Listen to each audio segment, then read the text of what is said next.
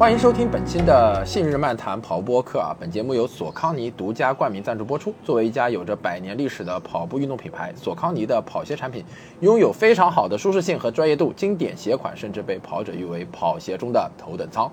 啊，这里又是代班的主播，信日漫谈的首席听众啊，卡洛斯马。呃，为什么会有这期视频呢？是因为我们这次组队来到了呃海海口跑岳山向海，对然后我们队伍一共有五个人。昨天呢，我逮到了老吴，今天我逮到了一个从来没有信在信日漫谈里面出现过的，但是我们特别想约的一个 B 站的 UP 主。给大家三秒钟时间，可以想想他是谁啊？三二一，Hello，大家好，我是亚平宁的蓝色，一个很普通的跑者，然后因为各种机缘巧合开始成为跑步 UP 主啊、感谢大家收听。哎呀，我跟老吴特别有意思的一点就是，我今年一直要把信日漫谈百周年的背心带给老吴，我们错过几次了。应该有三次吧？第一次是我记得是应该是我带了去了北京，呃，然后你忘了给我了，应该是对我忘了给你了。呃第二次是我认为你会去参加安踏的活动啊，是是是特步的活动，嗯结果你自己安踏活动完了，第二天没有去特步，回去带孩子。哎对对回去是带孩子吗？对，是的，对，然后然后又又错过了，然后这是第三次我们来参加玉山向海，我已经把这件事情忘记了。没关系，好饭好饭不怕晚。呃，也是也是也是，我今天想起来是因为我今天带了那件背心，可以让你看一下啊，嗯你也会有这件背心的，后面会有你的 ID，很好看，就是会有呃亚平宁的蓝色那个那个字。我好像见过你的那个卡洛斯马的那个背心背心是吧啊，看的印的自己的那个汉字。太可惜了，这件背心如果呃之前拿到的话，会不会考虑穿着这背心去跑自己的这个破三的比赛那一定会，那是有自己特殊符号的东西。哎呀，弄得我好有愧疚感。没关系，下次一定。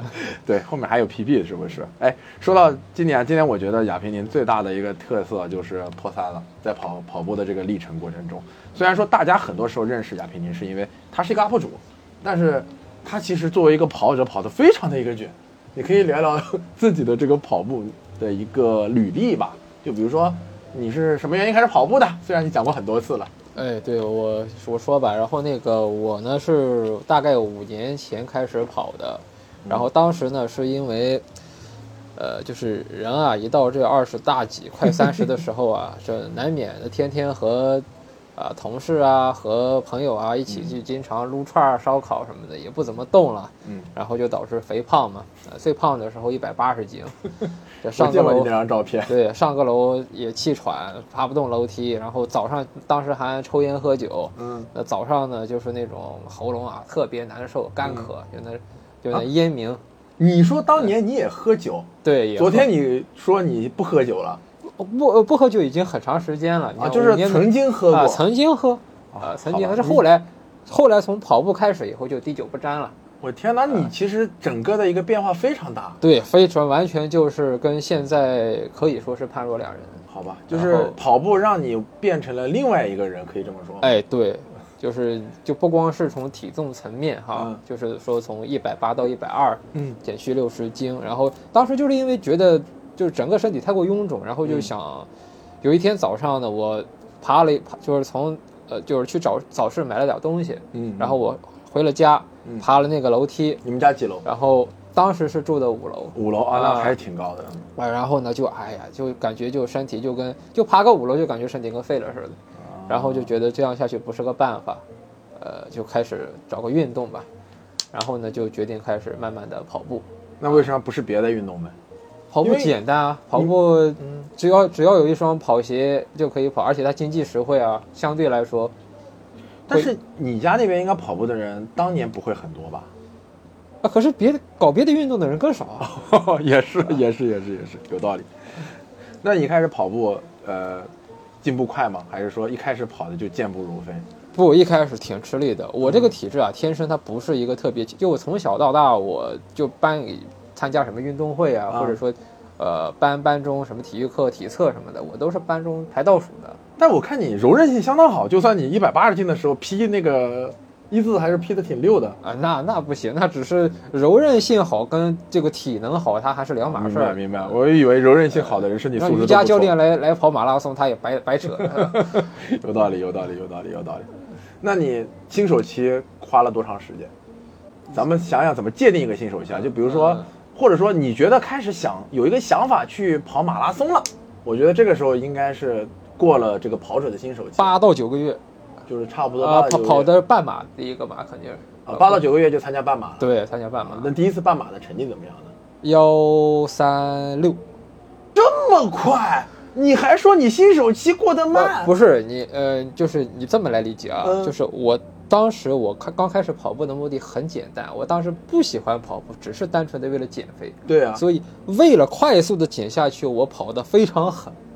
你那么胖，一百八十斤，对。跑得非常狠，对，膝盖还在吗？在。啊，然后我我我我感觉我现就我现在当然希望老天爷继续怜悯我啊，呃。我我感觉长时间以来我的膝盖是从来没有出过状况，哇。然后然后我觉得我的膝盖还算是有那么一点点的天赋在的啊，是你你不是有一点点天赋我？希望老天爷继续怜悯我，不要给我打脸。那你那你越野的时候要悠着一点。哎，还是挺有意思的一件事儿。那你首马幺三六，你当时是想跑这个成绩，还是完全就是没有任何计划？没有成绩的要求，就没有追求。对，就是因为我当没有带目标去呃，你看我当时带的，我当时穿的超级飞马嘛，啊。然后那个超级代，呃，就是一一代初代初代啊，超级飞马，超级飞马，啊对对对对，都不带板儿的，我懂那个啥啊，然后那个啥，当时其实的板材就是碳板的鞋已经出来了，对对对，呃，然后我还是选择了一个，呃，就是速训型板啊，嗯。就然后所以对这个成绩是没有什么要求的。但是就跑到了幺三六，然后当时跑的时候，其实赛前也没有准备，对，没有专门去备赛。个题外话，就是嗯。我所有 PB 的成绩，不不是说这次幺三六哈，啊。就是后来所有 PB 的成绩都是在事先没有任何成绩预设的情况下来完成的。就是你起跑的时候也没决定我今天要跑一个某个配速，哎，对，就跟着体感跑。对，那你这样的状态维持了多少年？我想先问一下，你五年了嘛？跑了五年，呃，一就就头一年是那个，后来从从第二年开始我就开始有了目标了，啊，但是每一次比赛的这个目标呢，跟自己的预期就不一定是匹配的。明白明白。呃，那其实也就是说，你是通过跑步的比赛，然后喜欢上了马拉松，可以这么理解吗？哎因为你开始设定目标了。对，OK，那一个人在你的老家训练，哎，你当时现在在山西的太原。太原嘛，嗯在太原训练，你是一个人训练呢，还是很从来都是因为因为我从就跟你视频展示的一样。对我从跑步开始啊，呃就是因为我我我我应该穿过的鞋比你还多，可能。那肯定必然后然那个，因为平时要穿大量的鞋，是。这每个鞋呢有快有慢，对。然后呢有不同的这种类型，然后呢我还得拍，然后拍呢拿着拿着设备吧，你比如说像运动相机，它都是阳光机，对，就是它这个对光线的要求很高，必须不可能去夜跑，嗯。就是你比如说像大清早的，其实光线也不好，是所以只能是我一个人去跑。跟大家跟大家科普一下，作为一个 UP 主，如果在画质上稍稍有一点点追求的话，那一定是大中午去跑。对对所以到了夏天的时候，为什么有的时候大家会看到亚平宁或者是我是 烈日当空去跑步？有的时候并不是说我们想那个时候练，只是觉得哎那个时候可以把这双鞋的这个拍的好看那么一点点啊，让这个品牌展示的更加的靓丽一点。嗯甚至有甚至有，比如说这种风雨交加或者下雪，嗯，再然后呢，你需要需要去去讲解一双鞋，你不想不想把这个视频停更，对你该该出门还得出门。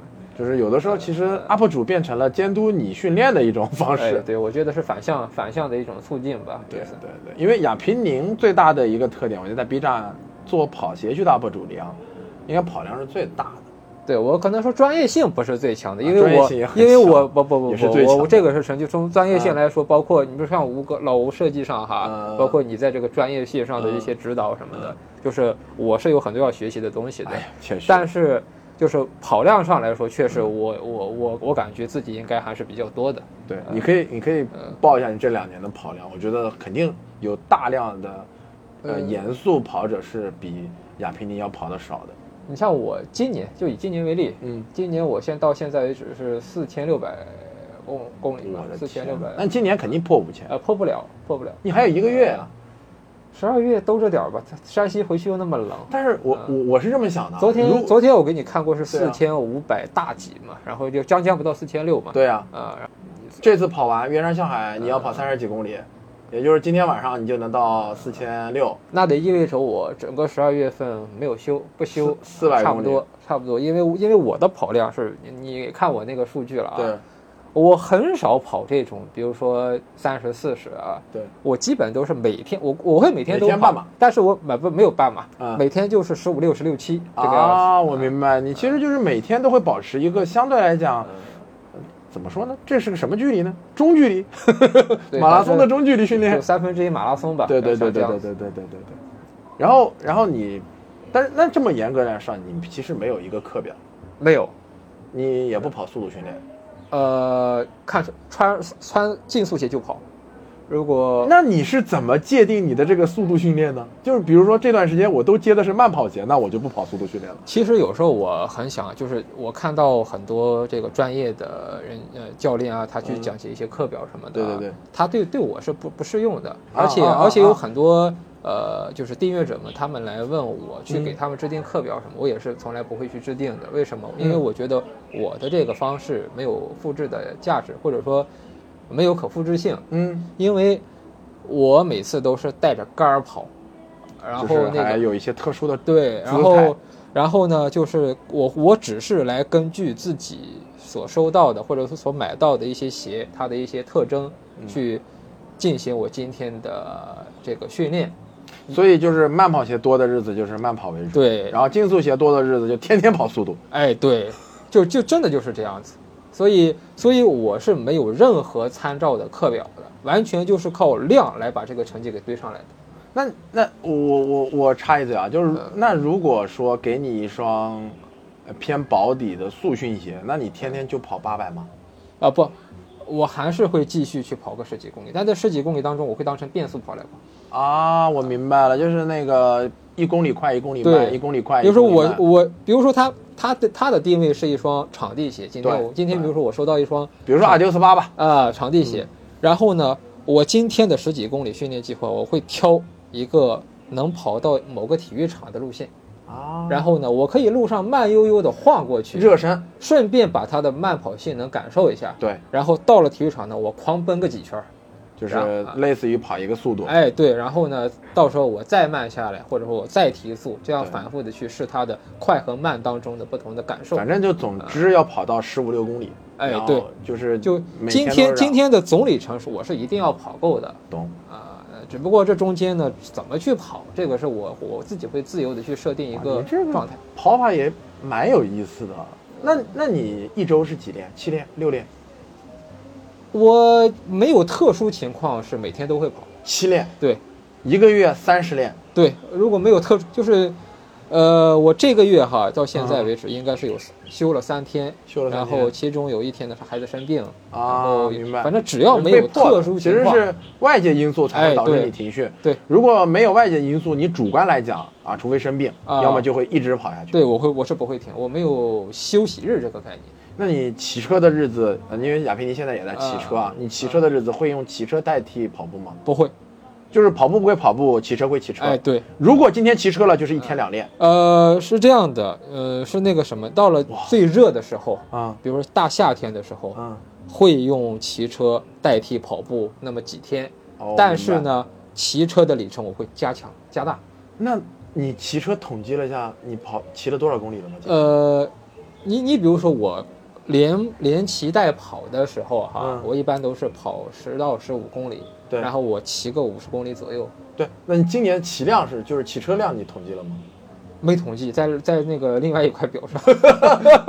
我觉得你把两块表放出来，那你绝对是一个非常合格的两项选手。呃但是可惜我不会游泳，所以也不是个铁哇，三那你那那我觉得铁三品牌应该培养培养你，把去雇个游泳教练，我觉得你出道就是巅峰。天生怕水，这个没办法。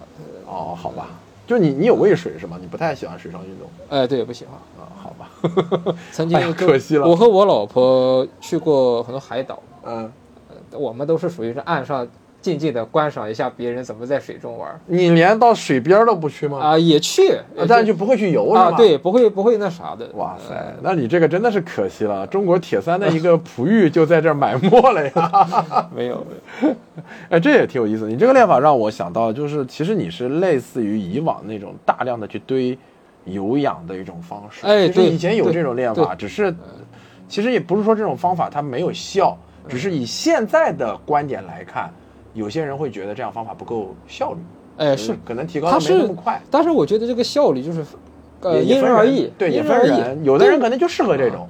我干的我干的就是做这个体验，做这个测评，嗯然后我呃这种就很适合我。就是相当于你在用这种方式，你就能同时做好跑步训练，又能做好 UP 主这项工作。哎，对，对，因为亚平宁其实，呃，更新频率是非常非常高的，而且他体验的鞋是非常非常多的。我一直诧异，就是他哪有那么多跑量的？因为一开始没有看到你公布你的这个跑量嘛，嗯后来我才知道他一个月的跑量大概是我的两倍，应该不到，应该是一点五倍以差不多上左右，差不多所以也就意味着他可以拿更多的跑量去体验跑鞋，嗯那自然能做出更多的。分享给到大家，帮助大家去选择鞋，我觉得这个还是蛮有意思的一个事情。对，肯定是需要有一定的跑量做打底的。那你今年破三的计划其实是做了的，跟以往不同。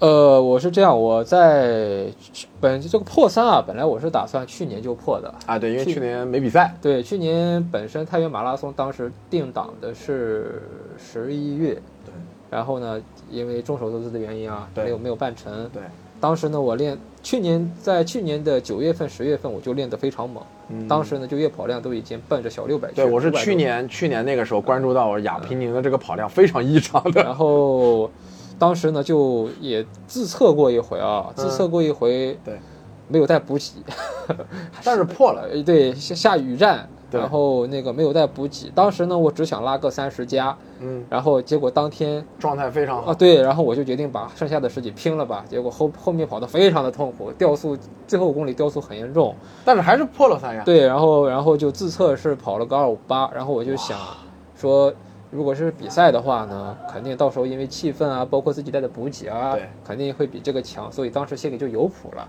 就等着呃啊太原马拉松开跑。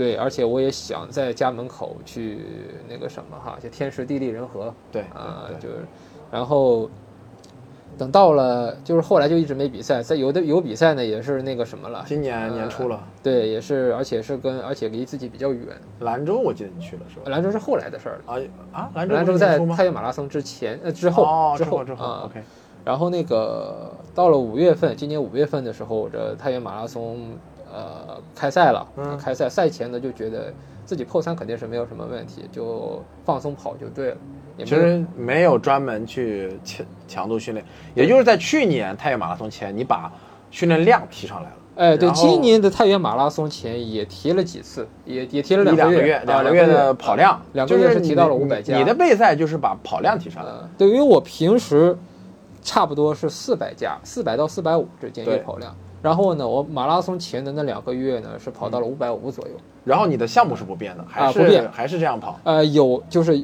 嗯，肯定你个别的天数是要加加那个里程的。啊，就是长距离还是啊会、这次会跑长距离对，你比如说我们本地有一些跑团，他们也是什么泰马训练营，什么这种各种训练营，我会加入他们，嗯，然后呢跟他们一起去刷个三十到三十五。就是马速吗？还是呃，对，马速，就是目标马速破三的速度？就是呃，根根根据当天自己的体感来定。比如说他们有的人，比如说为了就破三，他卡着这个四幺五，嗯然后就跑啊。然后我呢跑着跑着觉得，哎，跑了一公里，觉得尚有余力。嗯然后呢，我就快点吧，我提到四零五得了。嗯然后四零零到四零五之间，我把这三十给三十多给拿下来。然后 OK 是这样。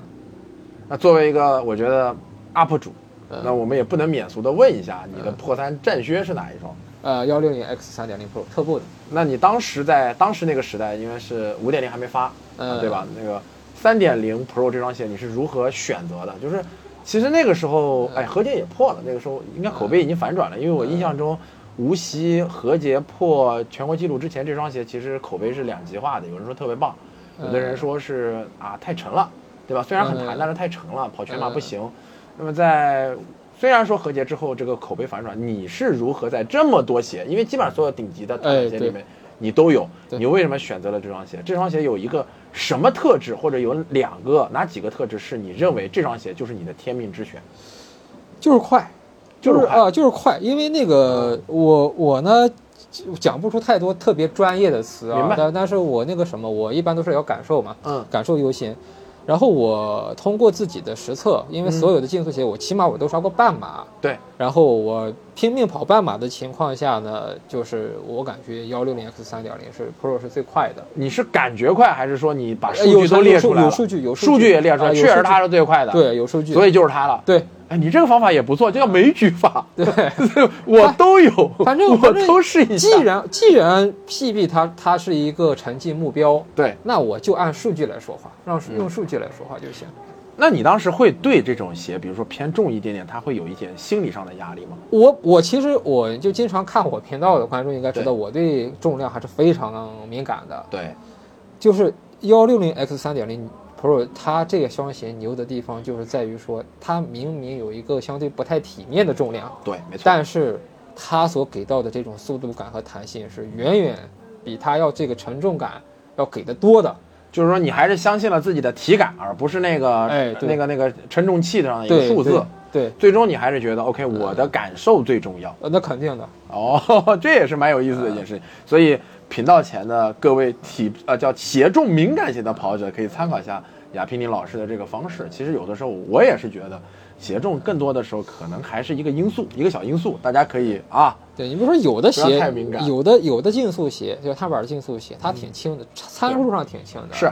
啊，穿起来觉得没那么大弹弹性，然后也没那么大助力。来大胆的把这个鞋的品牌说出来。你比如说亚瑟士，啊你比如说，比如说昂跑，对，呃，昂跑当然它鞋也不轻好。啊，然后就亚瑟士，你比如说初代的 Meta Racer，嗯，然后比如说后来出的这个 MetaSpeed Edge 加啊这些 Sky 加我不太好驾驭哈，这就不说了。然后但是 Edge 加呀，包括 Meta Racer，这是我是穿的跑过长距离的，而且你就觉得它不行。对我觉得就算它轻，就算它比如说单只它比特步那轻了三四十克，嗯，根本就没有，就是都不在候选名单里，对吧？它就没有一战的价值，可以说是。昂跑和亚瑟士的 PR 默默的把亚平尼老师拉黑了，以后不给他寄产品了。昂跑昂跑他倒是从来就没怎么亲过，对对对，这倒是啊，嗯，他那就是 A 口塞他也不亲，就做的，其实对于中国人的那种，呃，可能中国跑者的喜好并不是特别的有偏向性。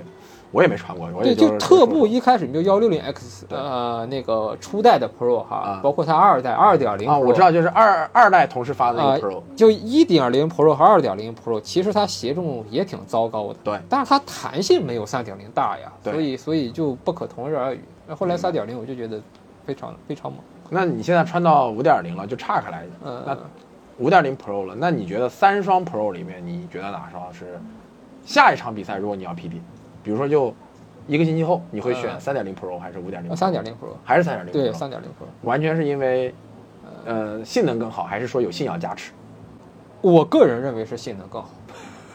OK，我觉得这个话题特别有意思我觉得这个，因为现在 Pro 三点零发售之后，我觉得很多人在研究这两双鞋，就是这个世界上不可能说每一个产品的迭代都是进步的，是绝对对不可能的。OK，然后它可能是有设计师在一些细节方面的考量，然后嗯经过一些微幅的修改啊。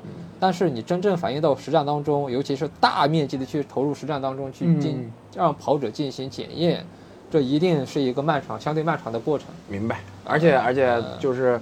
我其实问的这个问题，当然是很多的跑者朋友想问的，嗯但是同时呢，我们也牵扯到一个点，因为大家都知道亚平宁也是一个 B 站流量最大的跑鞋区的 UP 主，看你的人可能是在 B 站可能看跑鞋这个品类里面最多的。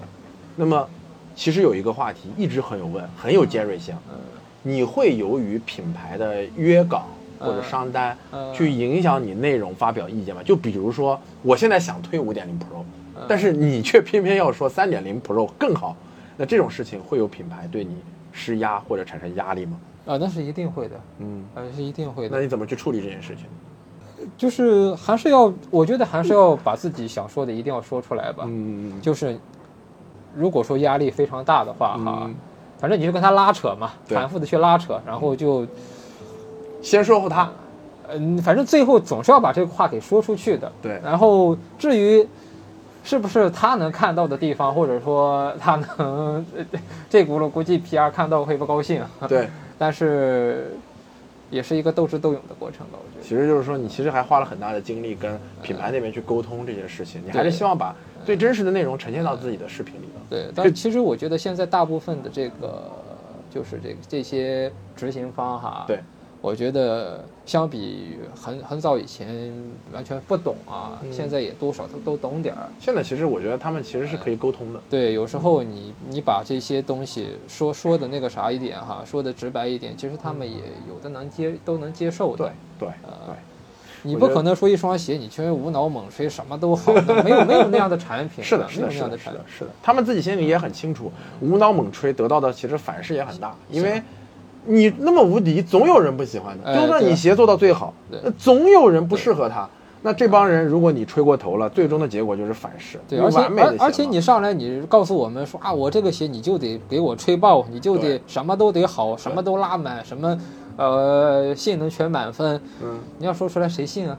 啊，是吧？你无形当中就是既既败坏了就是评价者的口碑，也嗯败、也败坏的是品牌的口碑啊。所以其实这样的片儿你是遇到过的是吧？啊。肯定肯定是遇到过的，肯定遇到过。嗯，那那像这样的项目，这几年我觉得好像少了，嗯以前还偶尔会遇到一些。以前都是因为这个他们这些执行方的这种不专业（打引号啊）不专业，然后就导致会有这样的情况发生。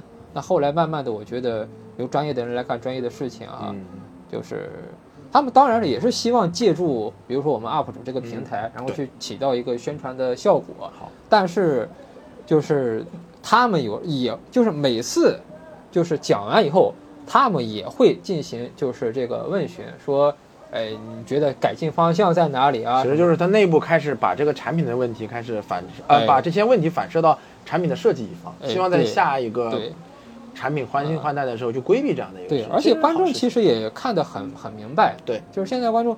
你一个一一个评价者到底喜不喜欢你现在讲的这双鞋，一眼就能看得出来。是的，是的，是的，是的，是的，是的。有的时候做一些其实跟自己，哪怕不是说鞋不好，只是说跟自己品性不同的鞋，你也会觉得讲的不够激情。哎反正我看过我的评论区，有的时候会说，哎，看马爷讲这双鞋就没有劲儿。一眼能一眼都能看得出来。是是是。其实刚刚那个话题是对于亚平宁老师的一次突袭啊，因为我们之前完全没有定稿，就刚刚我们吃饭的时候约了一下，说下午约，亚平老师睡完午睡就过来了，所以我们回过头聊一下，就是 UP 主这件事情，你是怎么走上这条邪路的？最早呢是一开始是就减肥嘛，减肥跑步，嗯也买了不少鞋，嗯。有买过飞马，有买过，你看我第一期视频应该是飞马三五，嗯。有买过亚瑟士的，当时是卡亚诺二十二、二十三，嗯。呃，这些都都开始穿穿，穿完以后总觉得，嗯，比如说你当你速度起来以后啊，嗯。觉得这些这些鞋好像就有点不太够意思，或者说八个月就跑到幺三六，就或者说，你去当时去一些互联网上去搜索一些鞋子的信息啊、你会当当时搜到的还是一些传统大媒体的一些类似广告稿一样的这东西哈。但是呢很，牛逼，但是因为自身的认知还没有提升，嗯。然后呢，你看到这些广告稿的时候，你也误以为是说它真的有那样牛叉的性能，给你一个非常好的愿景。呃，然后呢，当时也选择性的去购买了几双，发现也不是那回事儿，然后就想着说，哎，你看我自己家里面鞋柜里面有那么多鞋，就是你一开始其实就是个器材党，哎，对。不是开跑了八个月，可能就已经买了八十双鞋那种。哎，没没有八十双，没有没有十双差不多，十双啊，啊第一年大部分买了十双鞋是啊、吧？差不多，然后就不断的去试，对，呃，后来我我自己因为也是这个长视频平台的这个用户嘛啊，就你平时看 B 站，哎对，然后那个我自己看，然后呢发现搜索相关内容很少，就是就是基本上没有人做当时当时啊、当时是比较少的。对。然后呢，呃，当时还那个想看一些，比如说国外一些冷门的鞋款，肯定看不到。嗯，像国内的一些鞋，更是没什么人。那个时候其实好像没有品牌在出国产跑鞋，哎，对，没有吧？那个时代，那个是呃大概是五年前，大概是一一一八年、一七年刚开始做，可能刚刚开始。对，后来也没没有想着说自己将来会成为现在这个样子啊，对然后就开始就是自己手头有什么鞋讲一讲，跟大家分享一下呗，是，然后就就走上了 跟我差不多，我也是一开始把家里的鞋对十八十八就出一期，嗯。那你其实纯粹就是说，我想啊分享我自己的感悟那种感觉。哎，对，就是这样。那什么时候开始觉得，哎，这个事儿好像可为，或者说有品牌开始联系你，给你做了一年一，年多吧，一嗯，年多以后呢，就是头一年投入的还蛮多的，就你是头一年你说的投入多是指买鞋啊什么的，就是为了做节目买鞋，还是说纯粹就是呃，它是一个相辅相成的结果。啊，呃，就是一开始只是分享，分享的多了以后，哎，看的人也挺多的。嗯，这看的人多了吧，你就想着说，哎，那我得把这个保持下去，啊然后跟大家一起，就是有有这么个这个呃心态在里边儿，是然后就开始，哎，我再多买点儿，然后都嗯都体验体验。有的吧，在评论区他会说这个好啊，有的有的会，其实迎合观众也有点迎合哎观众肯定肯定的内容方向所有。其实迎合观众不是一个贬义词，哦我觉得对觉得不是啊当然不是。我我觉得，我觉得就是因为你只是出一些他们想看的内呃呃内叫做鞋款，也是在不断的这种交流的过程中去提升自己的一种价值认同感。对对对对，啊。我觉得，呃，就大家想看什么鞋，那嗯我买着我自己穿穿。我我印象中那时候还对还还有你的粉丝群里面会把他的鞋给你借给哎对对然后你穿完对对对。再还给他，对他他他们会那个说，呃，宁哥我有这双鞋，呃，我可以寄给你，然后你你穿一穿，你讲一讲呗。呃，然后我说可以啊，没问题。你那时候怎么不问呢？你干嘛不自己出呢？这个在镜头前这种这种事儿吧，可能也，可能有的人他也不习惯，对啊，然后可能恰好我是比较习惯的那个，啊就就就代劳了这个事儿，就哎我替你干了是吧？对对，这是早期，然后从第二年开始吧，然后就有一些嗯。呃企业呢，他会联系到说，我们把给你送一双鞋，你给我们讲讲啊什么的这些，然后你你有还印象中第一双跟你合作的鞋是哪一双？呃，应该是奇谭。奇谭？啊。匹克的。啊，不不是是尔克的啊奇谭，呃，哦。奇谭。那么当时当时其实你对于跑鞋的这个他送测的鞋，你会做一个筛选吗？还是说当时只是好奇？因为当时当时送的挺少的，哦也不需要筛筛选什么的，就是没没到那份儿明。白明白明白，呃，就即使现在我也不会筛选，就我基本上都想试一试。对他只要送给我，嗯，只要我手头有，嗯我一定会穿着去跑跑试试看。那就会会有一个问题了。嗯现在也知道，就是有很多的品牌，嗯有一些是大家熟知的，比如说国外的品牌，嗯还有国内的大品牌，嗯会有一些新兴的品牌。那么它出的这些鞋，就比如说可能会在设计原理或者品质上有点问题。那对这样鞋，你会选择什么样的处理方式呢？给给反馈意见啊，就如果这个鞋确实，比如说跑步不太适合，怎么办？就告告诉这个给鞋的这去就去就行了不合适啊，不合适。那你内容会出吗？也会。也会出啊会出就内容里面也会说就不适合跑步。你比如说我前两前两天刚刚出的这个派燃烧，嗯这这这个这个鞋，嗯然后当时他们还那个什么，他们给我寄了两双啊是是尺码什么的，也挺有挺有诚意的啊。对然后让那啥，但确实不好穿啊。对啊，然后就就反馈问题，然后就出视频嗯啊，就就觉得有问题在哪儿？然后这个品牌以后再也不联系你了，有没有这样的牌子？呃，没有说拍上上，这个这个我是说这个这个无所谓，这个嗯就你无所谓，啊，我知道。你你你认你认可我，你觉得我嗯那啥的话，那你继续联系我。如果对对如果你不认可的话，那那该该怎么样就怎么样。就是我想知道有没有品牌就再也不找你了，嗯，那到现在为止没有过。就是他们还会来，呃，没有。就是基本上会一直保持跟你的沟通，哪怕这次确实亚平宁老师对我的评价非常低，嗯但是我后面再出鞋还会找你去做一个这样的一个评测，哪怕你放出来内容可能对于我的销售并不是很有利，他也能接受。对，哇，那现在起起码我现在是没有，我是没有遇到过这个情况吧。哇，那真的是要么是仔细想想，呃，所 所有的品牌我都脑子脑海里面过那你你如果要仔细想，我觉得应该是没有这样的一个啊，没有没有没有。对，现在可能商业环境真的是很包容了。嗯我可能接触的品牌比较少，因为我经常会听到，就是会有因为这种原因交恶，尤其是 B 站的这个环境，大家都是比较愿意，就是啊去讲真实体验的这种方向。我觉得矛盾，我觉得沟通也需要的一定的技巧。这个当然，这个技技巧明白打引号，明白明白就是明白。有人说，呃，一个人怎么怎么就，然后他们会说高情商、低情商这样子。懂懂懂懂。我是觉得在跟这这这这些群体去接触的时候，哈，确实，咱该高情商的时候就得高情商。明白啊，就是你其实一样的话，对，说出来让大家觉得这件事情很舒服。有些话明明你把观点传达出去了，你非要说的那么刚硬。那你当然是吧，对对于于于己于对方都都不好，都啊都是下不来台的。就像我们有的时候听批评的时候，我们也希望是一种比较柔和的态度，而不是指着你鼻子骂。就这件事情，我明明是错了，我自己也知道我是错了，但别人跟你提的时候，我也其实挺感激这个人，他能提出我的错误。但我希望你说的时候温柔一点，哎，对，对吧？这个意思，这个大家都应该能体会过这样的一个感触。你不用那种蹬鼻子上眼儿，觉得你好像占理儿，就就往我脸上死命的蹬这种感觉。然后再说到这个，你比如说到这个评测哈，比如现在不管是哪一行业的评测啊，就大到什么呃什么汽车什么的，小到什么一些日用品什么的，大家一看一一看到评测，首先人的这种思维，他还是想找这种蹬鼻子上脸的骂的这种。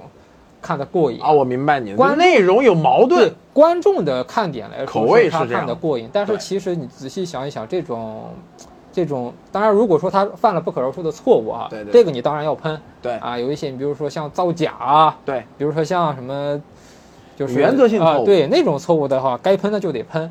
啊，你像像一般的，比如说只只是一种体验完以后，感觉有一些改进方向的这种啊，就大可不必。我觉得就是你会不是太照顾。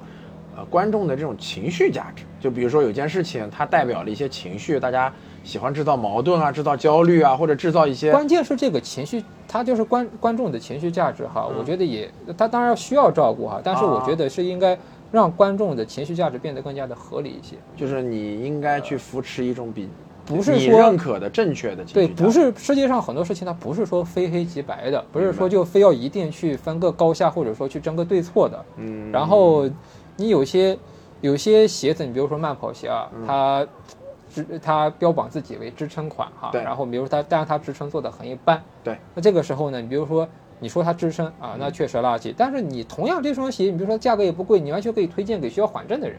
这也是可以的。我明白你意思，就是一双鞋，它可能它自己官方的定位，嗯，跟这双鞋其实做的有有有对出偏差，然后你把它推荐给他真正适合的人群。对，但他观众就是有的观众哈，就是有有个别的观众会喜欢听他一无是处的这种表述，就是因为你定位偏了或者定位错了，所以这双鞋就是你官方就是心黑有问题，你垃圾。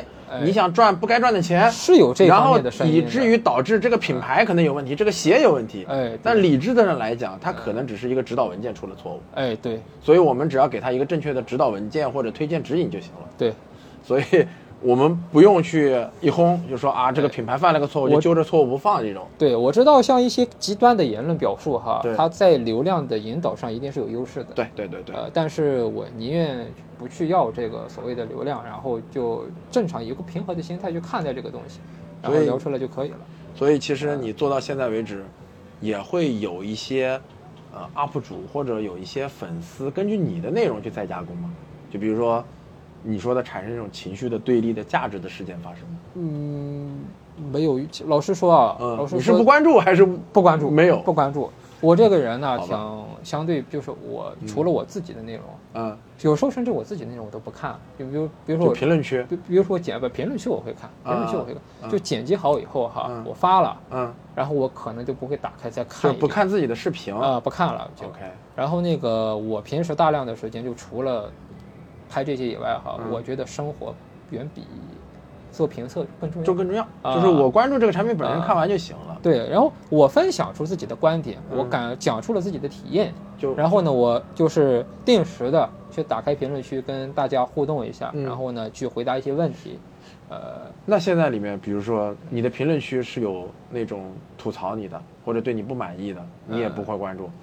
呃，他要人身攻击的话，我就直接拉黑了。人身攻击就直接。啊，然后然后那个就是。莫名其妙的人身攻击哈啊！如果说有一些不合理，就是他如果说只是对鞋不对人，或者对产品嗯就是说你这东西讲的不对，呃，然后可能情绪过激了。呃情绪过激就比如说他用词用了一些呃，就比如说亚冰尼是不是恰饭了才这么夸？啊，那那无所谓，这个无所谓，你可以接受啊，这个无所谓，这个我评论区到处都是，应该有。对，就因为我看到过了，啊应该有所以我在想你会不会啊因为这种上头啊，或者啊，不会不会不会不会或者不会。完全不在乎。啊，不会，呃，不是说不在乎，嗯。当然也希望自己口碑很很好，因为我是知道有 UP 主就是完全会专门出视频怼你的视频，啊，嗯你有关注过吗？没有，就你都不知道这个事儿，就是我现在说这个人你脑子里是没有的，就这个视频，我不知道你说的是谁，真的，真的吗？那个视频流量还可以的，我真的不知道，完全没有印象。嗯没有，那那行了行了，我觉得这个事情是好事情。我也我觉得亚平老师这个状态真的是蛮让人羡慕的，因为作为一个流量比较大的 UP 主啊，虽然说跑圈流量再大，他也在臀部，我我是这么理解的啊。但是真的有呃，人不是，我猜一猜，我猜一猜啊啊，我猜一猜你说你说的是不是丝毫，还是我猜一猜，是不是？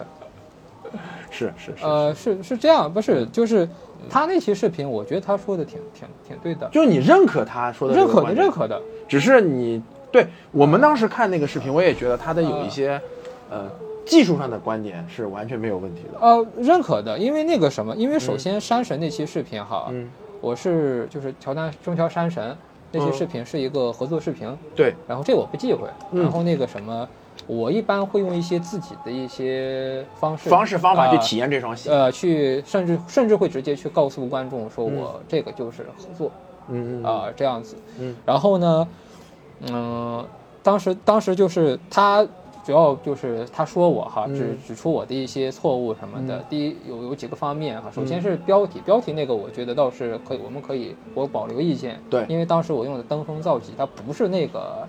呃，那个特别好的意思因为是就是我用的是疾驰的疾，就是它比较快，啊因为我觉得山神这双鞋跑是一双快鞋，对，它就是个快鞋，它也不是说它工艺有多好，哎也不是它设计有多登，峰就是爬到了山上，这可能跟我确实跟跟这个它是一双越野鞋嘛。哎对，然后它它是适合跑山的快鞋，是这个意思。啊然后不是说它登峰造极，就就我们那个成语成语的理解上这样子。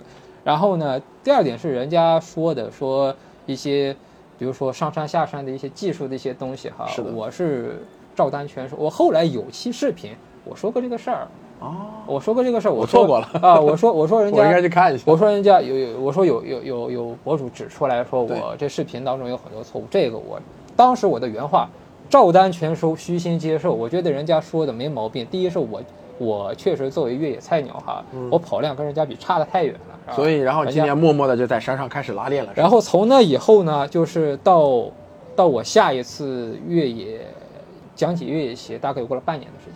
对，然后在那期间呢，我是就是也收到过越野鞋，但是我没有出出视频。哦，然后后来直到我，哎，我觉得我自己哎上个山，跑个三四十公里哎也可以了，哎，啊也那啥了，我觉得呃也也能讲讲。其实你是把这种事情，你是选择了其中对你非常有利的一些部分，其实听进去了。他的一些情绪化的表达，其实你根根本没有 care。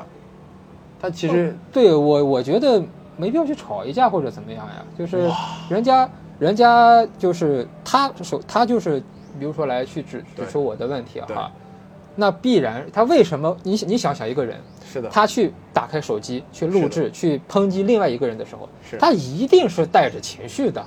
哇，你这个情绪稳定性太强了。他一定是带着，呃他带着情绪，那就是我不能把这个情绪去放大呀。就是他要他把自己该做的事情、正确的事情办了以后呢，你需要做的也是正确的事情，就是把它指出来，你认为需要去改我需要改变的东西就改变了。然后不需要把那些不相关的事情去给它放大。你情绪太安定了，就完全没有一点生气或者那种 有一点不开心或者没有，一点点都没有。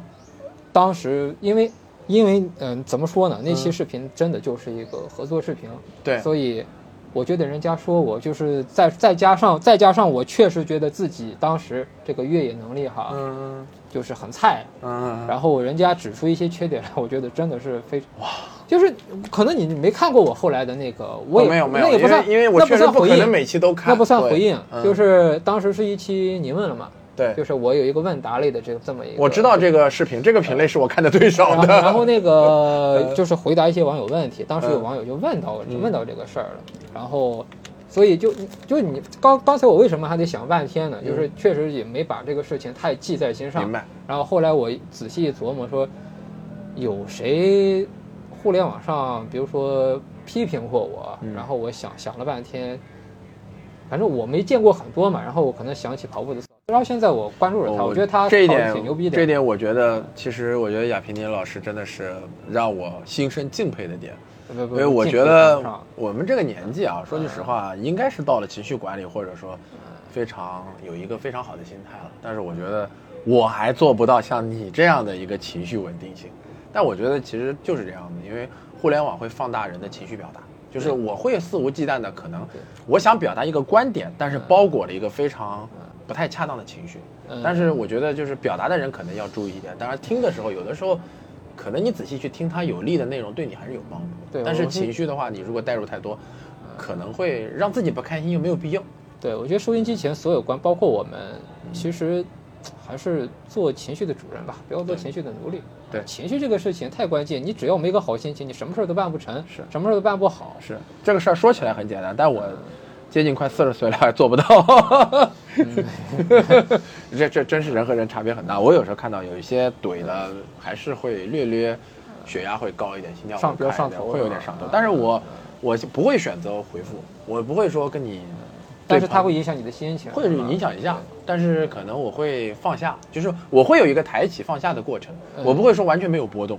因为当当时我看就是别人艾特我，让嗯。我去，因为因为四号那个视频是他的评论区下方有很多艾特我的这个是是是是，然后因为这个事儿其实跑圈很多人都看到了，啊然后我我我我就进去看了嘛，嗯看了以后，我当时第一个想法我是说，哎，要是他在跟前就太好了，那我一定要当面去问一问，就是应该怎么跑啊，或者说怎么对对对怎么怎么样啊，对对或者哪怕说给人家个感谢，对啊，我觉得这都是应该的。哇，就你人生路上，你比如说你在做这个事情，人家能指出你的缺点，你应该感谢人家，而不应该去就只要人家说的对啊，不是人、不是莫名其妙的人身攻击。对对对对，呃，明白你的意思，就是你还是能刨开一些东西的，挺厉害。这一点这是我没有想到的，我这个真的是完全跟临时起意，然后我就突然觉得想问一问，因为作为一个相对流量比较大的 UP 主，一定会应对黑粉吧。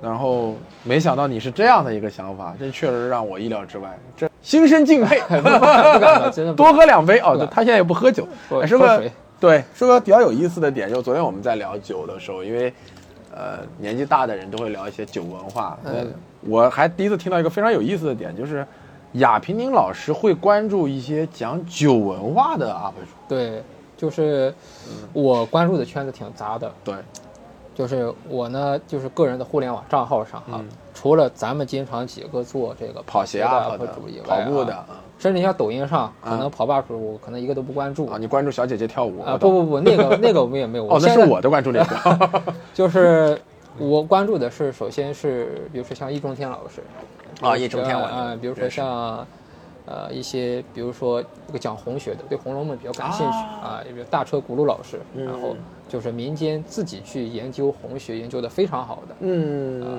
然后比如说像，呃，比如说使徒馆去去看一些这个中国历朝历代的这些疆域的变哇，迁你，这个分布的还挺广包括像那个，包括我自己最喜欢的一本书是《全球通史》，非常厚的一本书，然后经常会看一些，比如说文学类的这这种这种博主啊，嗯，包括还有一些，呃，比如说像，比如说讲拉片的，呃，哦，这个我也喜欢啊，看讲拉片就是电影的一些这个介绍，你你是讲你是喜欢看呃拉片是讲电影内容的内容内内容不是技巧啊这个我们有点差异。我喜欢看拍摄技巧的讲内容就是导演的想法这些，我是啊更喜欢看这些的。当然有时候他们可能会过度解读啊，嗯但是看一看也是挺有意思的，我觉得。对对对对，呃，然后主要就是文学啊、历史啊，就这些呃影视啊，就这些东西，我会人文人文性的东西，我会关注的更多一些，就更感兴趣。嗯嗯，然后在私私底下，除了跑步的生活当中，我也是把大量的精力投入到这些上面，包括酒文化，嗯也是一样的。其实你现在就是因为，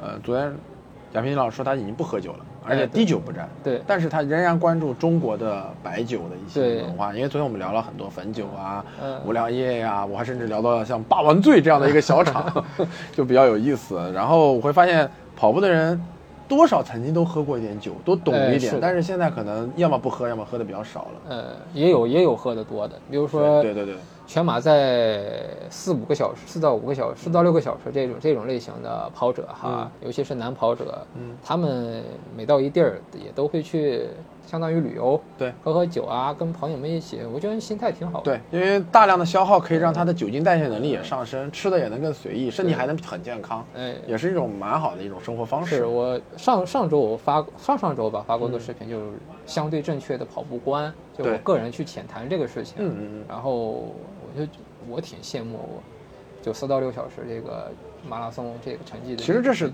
真正的大多数人。这几年哎其实国内卷的特别厉害，大家只关注说玩了命的去哎跑头。部或者呃也不叫头部吧，就速度快的那单一方向的人对。我说过，你说职业运动员，他吃的是这碗饭。对啊，可劲儿练，使命练啊，很正常。对，然后跑步博主也是这个工作，嗯，你没有一定的跑量堆积，没有一定的速度，你用什么脸脸给别人去介绍这个产品是吧？你你那个什么，我可能 PB 再多一点，嗯，我我比我快的我不敢说嘛，但是比我慢的起码我还是有有这个自信站在你跟前，我可能给你说一说哪个鞋好，哪个鞋不好，是我有这个底气是啊。然后剩下的其他人，你说拼了命的去，真的有有的，当然我极端的哈，极端的情况的去投入训练，有就是之前其实爆出来过，他因为过度训练，然后导致对于家庭关注，不够。对有的上班摸鱼，就是不好好工作；有的呢是跟家里夫妻关系紧张，对啊，然后这种就得不偿失。你说为什么？何必呢？都是生活的一部分，没有哎必要为了东墙去补西，呃拆了东墙去补西墙。对，它是同等重要的。我也不是说跑步不重要，嗯但是你至少西墙在那儿，你别去拆它，去补东墙。你东墙能建多高是你自己的本事。它是生活的一部分，那远远不是全部。是是是，这个咱们还是完全看的差不多的。我们刚刚回到，就是我会发现你的内容里面除了这些呃观点啊、跑鞋啊、嗯跑步的 vlog，还有一些比如说呃你刚刚提到的一些对于跑步的观点以外，还有一些很奇怪的内容，比如说怎么戒烟 呃，我觉得这也跟跑步有关系，啊，是有关系，因为它是我身上的亲身经历。啊。我以前烟民，啊、嗯老烟民，然后呢，抽烟最猛的时候一天一盒半，对那算是非常烟非常大了。嗯呃，然后嗯就是因为自己跑步嘛，想把它戒掉。哎，我觉得自己的故事分享给大家也挺好的。嗯就是我现在有点儿把这个互联网平台啊，嗯当成一个自己纯分享的这么一个平台，就是想要流量嘛，当然也想要啊、对但是就是分享的时候的那种喜悦，比你为了流量去拍的时候更快乐。其实就是说你也可以持续的把自己的这个更新做下去，给自己一些激励。对，那你其实，因为你看你前面抢到了很多的 UP 主，你关注了很多类型，嗯你慢慢也会把这些知识，觉得跟跑步相关的转化到你的屏幕。哎，是的，有有这个有这个想法？对，有我甚至有想过，比如说未来我参加马拉松，嗯，因为我去我在我在那个时在之前，我曾经是个背包客，对，然后我曾经穷游过中国很多地方，哇，然后呢，我就徒步党了，其实是。呃，对，然后呢，然后我还是挺想给大家介绍一下，就是我们走过的那些地方呀，包括当时那那些地点它发生的一些好玩的事儿啊。就是旅游加历史对，因我是想边跑边聊聊一聊我加越野跑。啊，你是跑过去吗？打算？跑啊、不是，就比如我落地当地了，啊然后我在当地呢，我跑一圈儿，跑一跑比如说把他们的那些地标啊什么的，跑了给你们看啊、看。边跑跑道的时候呢，我顺便一边跑一边跟镜头前聊一聊，说它的一些人文和历史这些东西。那你等于横穿了好多啊，就哎旅游、跑步，然后肯定还会讲点吃的，呃，当地美食。是我，你看太原马拉松之前我讲过山西的美对食，对对对对对。然后那个我去大同参加闭麦的活动的时候，嗯有讲过大同的历史，就北魏文化呀这些东西。哇，所以说流量大是有原因的呀，我拓展性好强。就是我我 更比起比起说跑鞋，对我个人更喜欢说这些。啊，但跑鞋可以让你有一个基础的圈层，哎你也可以考虑从这个圈层里突破出去。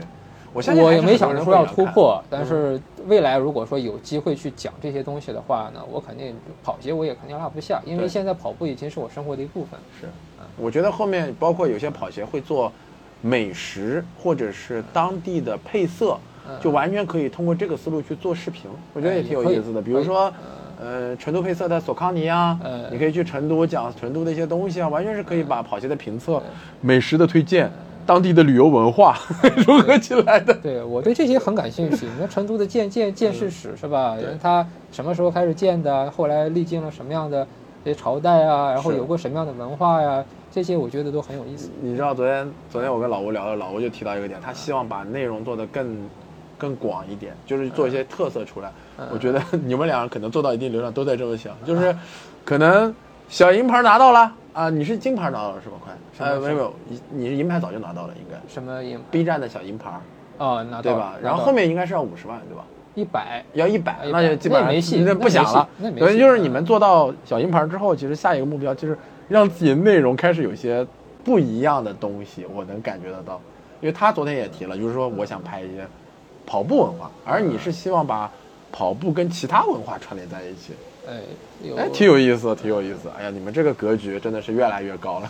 不是不是，其实我觉得人还是要充分发挥自己所擅长的东西，这个是扬长避短的。嗯挺有意思这个是我今这两天啊，跟两位做播客节目，我自己也有所触动。我后面是不是也考虑一下？虽然我没有拿到小银牌，而且好像拿小银牌也遥遥无期，但是我可以在内容上做不一些有意思，那不一定。讲讲就是未来的一些规划吧。正好讲到了，呃，前面提到了跑步也破三了。嗯哎，对，刚刚还没问你，就是你破三之后，你觉得你对于你来讲情绪上，或者说有些什么其他加持吧？你觉得当天开心吗？疯狂吗？没有非常，就那视频为证，非常淡定。非常淡定，对？就完全不是掩饰的，啊，不是啊，没有说视频一关然后偷偷笑。没有。当当时我们发视频了，嗯发发那那天破三破完以后，我就跟跟我媳妇儿、我爸妈、我孩子一起去饭店吃了个饭。是啊只是一个正常的家庭聚餐，哎，对，正常家庭聚餐，不是一个专门为破三的聚餐周末对对周末正好跑完了，然后就离终点附近呃找了一家店吃，吃完以后就，因为觉得是理所当然的事情，嗯，就觉得很正常，就破三是肯定要破的，对，呃，然后只不过是说成绩的多少。你看当时，当时我心态到什么程度？嗯。一般如果我去决定，比如说我自己给自己设定一个目标，嗯。去跑得很快，嗯，我是绝对不会带全景相机的，我不会带的，因为我我嫌它重，对，跑你不能够尽兴嘛，我中间还要吃胶，还要喝水，你说我拿个那玩意儿多不方便？嗯，但是太原马拉松我是拿了，对对对对，拿了以后呢，就说明我心态还是比较淡定的，而且绰绰有余，能力范围之内。就反正我觉得就一切水到渠成。所以我就是想问，明年或者啊，今年不可能，就明年，嗯你会有计划去全力以赴跑一场比赛去摸 PB 吗？或者说你下一个 PB 是多少？不，会了，不会。呃就完全没有想去摸，比如说二五零、二四我零，我我认为，如果我维持我现在的这个状态嗯，，PB 是迟早的事情。但是但是我不不会专，门去设一个二二五零、二四九、二四八这样子我去跑，所以你也不会再，也仍然不会去跑课表，不会为这个去做不会任何的改变。不会，我因为我从来没有跑过课表，既然从来没有跑过，以后也没有必要啊。OK，我也不是职业选手，明白明白。那其他项目呢？比如说啊、今年会有呃骑行的项目，比如说想不想参加一场骑行的比赛？暂时没有这个想法。只是自己骑着玩。哎，对，OK，因为我也不上锁，呃、那个 锁鞋，嗯，骑行只是，比如说在我跑步跑步一定会无聊嘛，对在无聊的时间当成一种更好的刺激和消遣。啊，OK OK，但是呢，它还依然能消耗我的卡路里，对我很，开心。没错没错没错没错。那那就不用问铁三的计划，那肯定是暂时不会有的。对不会我那越野呢？越野是肯定要跑的。那有有目标吗？或者说还是啊，有什么比赛就报一下吧。呃，首先最近的应该是香港一百，啊会会这是我人生的首野跑多少公里啊，三十三啊？不多然后先先来个短我。听说啊，三十三公里的难度比五十强。是吗？嗯，就是它虽然是距离短，嗯赛道难度大。据说啊，不知道，呃，听众里面有没有跑过香港一百的，可以嗯评论区嗯写一下，因为我确实也是听说而已。嗯，后面还有吗？后面就想跑云，因为我看到我们山西云丘山的比赛应该是定档到四月份了，嗯，所以你看一月份到四月份也就两三月的时间，就是后面持续的跑。啊云丘山你打算跑多少公里呢？云丘山就跑个五十多吧。五十、三十、五十。OK 对 OK。我是不打算去上什么一一百以上的这一点都不想啊吗？不想，八十呢？不不想，但是嗯但是你要知道，越野的不同距离是不同的美。五十以下是正常的越野距离，就是我白天跑完，嗯基本上按照你的配速，我觉得也不是太有压力。但是到了八十公里，叫做夜的美，就是我有没有考虑过夜跑这件事情？山里夜跑的风景跟白天是不一样的哦。我还是循序渐进的来，那个来去接受这个事情吧。就暂时你还不能接受夜跑，哎，对，你那你会不会考虑参加一个比如说二十公里的夜跑？因为现在也有纯夜跑的越野我是一个极度不喜欢打破生物钟的人。啊，哈哈哈但是那个不会打破你生物钟啊，他就是晚上去跑，然后可能前半夜就跑完了，不会打破，因为它会打破我的睡觉时间什么的。啊，所以这次也是因为，比如这次我们去参加这个越山向海的活动，对对对也是因为难得五个人聚一块儿。啊，后不然你就是不愿意参加然后呢，感谢索康尼充值，这是重点。啊。所以你是首先感谢索康尼的，还是感谢老张呢？老吴的东哥不，还是我，我觉得先是感谢五个人，再感谢？OK 索 OK OK OK 啊，就是我们能聚一聚，你觉得是很好玩的，对是吧？对，那那如果明年我们崇礼五人组跑越野，你去吗？我们跑个五十，可能跑到后半夜。再想想吧。就就看那个已经心动了，但是已经心动了是吧？？从长计议。呃，我们缺一个什么索康尼爸爸赞助我们去崇礼是吗？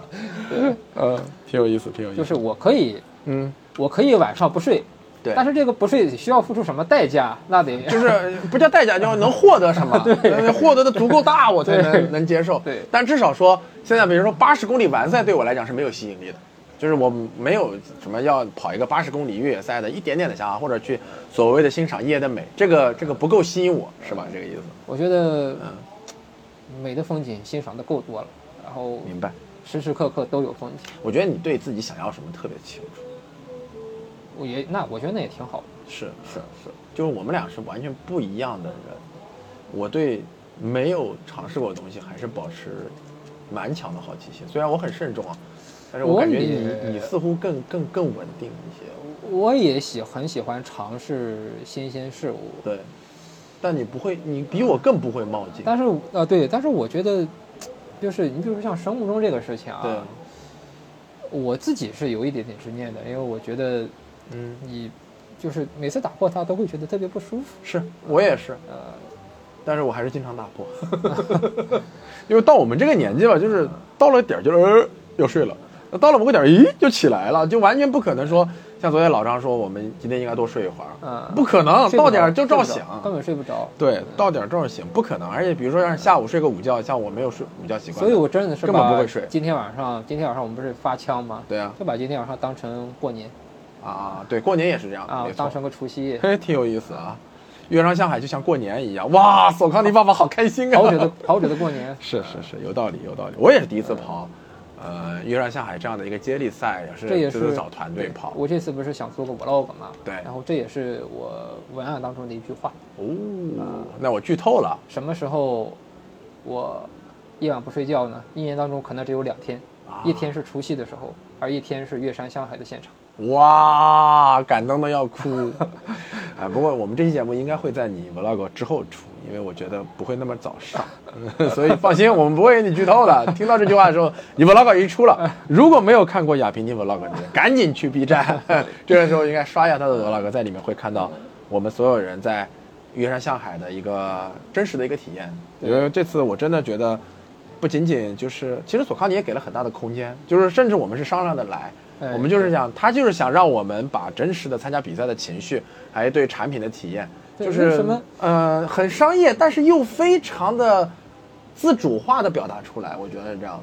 其实我从落地海南开始到现在哈，嗯我没有觉得有一丝丝的商业化。对我我觉得就是，我想依然是我们想干什么就干什么。对他，他就只有一个要求，要加一个那个那个那个那个叫什么头呃那个字条，嗯，就是热词，就是你发内容加个热词就好，就是关联词。对对对对，呃还没有任何其他的要求。然后就是我们所产出的内容呢，也有很大的这种自主的这个权，利。这次是非常呃，奇特的一种体验。对，就连方向都没有定，甚至我们自己定方向，就是我们五个人这次的节目是自己选的啊。你亚平你说我做 vlog，然后我们就说，哎，那我们做测评吧。还有的人说会说做一些呃，就是聊天儿类的一些东西，包括这种情况下也会让我们觉得没所谓。像昨天我就跟老吴唠了一期《昔日漫谈》，嗯跟你也唠一期嘛，这完全不在索康尼的要求之内，就是完全觉得有个机会大家坐在一起聊聊我们感兴趣的事儿，也挺有意思。对，是的。哎呀，挺蛮好，蛮好，蛮好。那 B 站 UP 主的身份，你会有一些目标吗？也没有目标。没有目标，就这么做，想做什么做什么。就前面提到的，可能更新一下新的内容就好。我还是未来我争取多做一些，嗯，就是跟跟就是分享自己价值观的东西吧。我觉得，啊，就把你其实自己看到的其他的一些广的东西融合到自己的价值中去，蛮有意思。就说说跑鞋是一方面，对说跑步这个肯定是还是会继续是说的，是这，但是也也也想穿插一些，呃，自己对一些，比如说生活的，当然我没有那么就是那么思想那么深邃那么高远啊，嗯。只是说作为一个，比如说视频前肯定会有很多的大学生啊、中学生这样子，对，给他们一些呃建议，我觉得还是没有。我觉得，哪怕他可能听了我当初的话，然后可能可能啊，嗯可能少走了一个弯路，也是蛮有用然后我觉得挺有成就感。是的，是的，是的，是的，是的。我到现在为止仍然记得，就是第一个跑到我面前说我因为看了我的视频，所以喜欢上跑步的人。因为那个时候单纯的只是推荐跑步嗯，我觉得还是蛮不错的。对，包括有的时候，我直播的时候会聊到一些，呃，可能就是生活中的事儿，然后后来告诉我对他有帮助。嗯，我也是觉得这个事情对我的喜悦特别特别的强，激发能力特别特别的高，一定蛮有意思的。对。一定授人以鱼不如授人以渔嘛。是的，是的，在这个过程中，我觉得不单单是我们的，啊，我相信我们的观众或者我们听众是有收益的，嗯我们自己也是有收益的，而且我们收益其实更多，因为我们汲取的方向来的人更多嘛。对，对，我们还是蛮希望跟，呃，各个跑友朋友们去分享、去沟通、去交流，然后也希望能产出更好的内容给到大家。嗯，对。其实我嗯，除了自己面对镜头的时候，我是那个相对来说侃侃而谈的人。对我平时是一个不太健谈的人。嗯，这个我感受到了，呃，然后我性格就是我相对比较宅，就是现在俗称的叫 I 人，哎，或者说以前 QQ QQ 那个软件上它不是有标签吗？对，然后可能我就是他那标签上的那个古代人吧。啊，然后就我除非除非被动的别人问我，是。然后我能说出个什么话来？是是是是是，这个我是跟易雅平平老师其实线下见好几面，啊，其说到今年的渊源，其实前几年我们俩特别有意思，就你出现的时候我都不出现，我出现的时候他都不出现，到那个时候倒不是因为我们主观原因，就是因为品牌方像二选一一样，那个时候特别有意思。当然我不可能跟亚平尼老师的流量相提并论哎，，不不不，但是我觉得就是当时有一个非常很好玩的一个事儿，终于我们俩聚在一起了，然后我终于在线下第一次见到亚平老师，我觉得他是一个很儒雅、很谦和，但是确实好像有一丢丢内向，他不像我，我是表里如一的话痨。我确实在言谈这方面好像是有有点儿那个什么的。这个还蛮有意思的，我相信大家如果在线下见到亚平宁老师，一定要大胆的喊出来，否则他一定不会喊你的。你喊了他，他也不一定会搭理你，可能装作没看见、没看见、没看见。不不不，那那还是那个什么，平平时有时候在太原嗯跑步哈嗯，会会碰到喊我的人然后你会回复他们吗？啊，会会跟他们，就是因为太原本地的会呃后面会成为朋友吗？线下的朋友吗？会加个微信啊什么的，嗯然后有活动会一起一起啊，一起跑个步什么的，但不会说当下立马就能打成一片那种。那其实作为 UP 主，是不是其实让你慢慢的走出了这个 I 人的这个那个那个那个那个点？就比如说内向那个点，让你变得稍稍有那么一点点变得健谈和外向的。我觉得这是天生的，对，但是会有所改变，会让你更愿意跟人沟通。当当然那也是会的。OK，这其实做 UP 主也就是在慢慢的改变你嘛，嗯，还，蛮有意思的。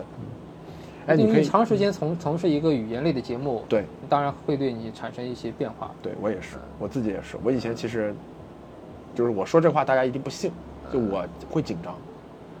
现在不知道紧张为何物。哪怕我这种性格外向的人，其实我以前也是不太愿意跟陌生人交流的，但是现在变得就是很愿意跟大家打个招呼，然后会有跟兴趣相投的人，很快就可以聊上来。我觉得对我的变化也蛮大的，也蛮有意思的一件事情。我其实在，在这个 UP 主生涯中获益还是蛮大的。对，我们都其实都是个互相学习、互相进步的过程。对，就就是不管说是自己还是说频道的订阅者，嗯都是一样，他们可以在你这个频道的内容当中，嗯。去比如说去汲取到他们想要的信息，嗯。然后呢，你也可以在跟他们的这个互动当中呢，嗯。去学到他们身上的闪光点，是是。互互相互相进步。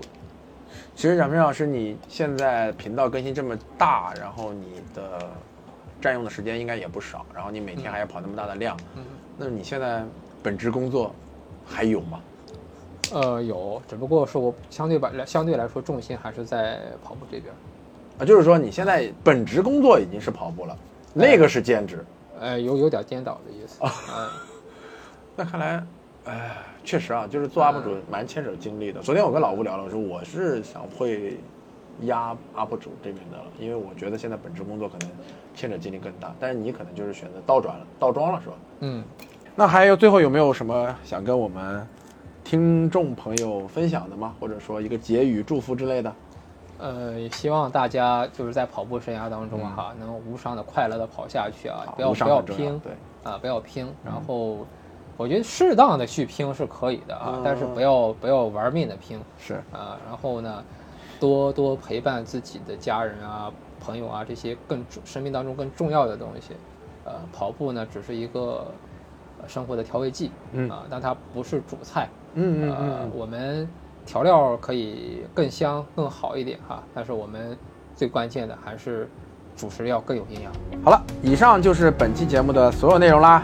这是由助你实现赛场 PB 以及日常训练装备神器索康尼独家冠名赞助播出的《信任漫谈跑步播客》，我们下期节目再见，再见，拜拜，拜拜，拜拜，拜拜。拜拜。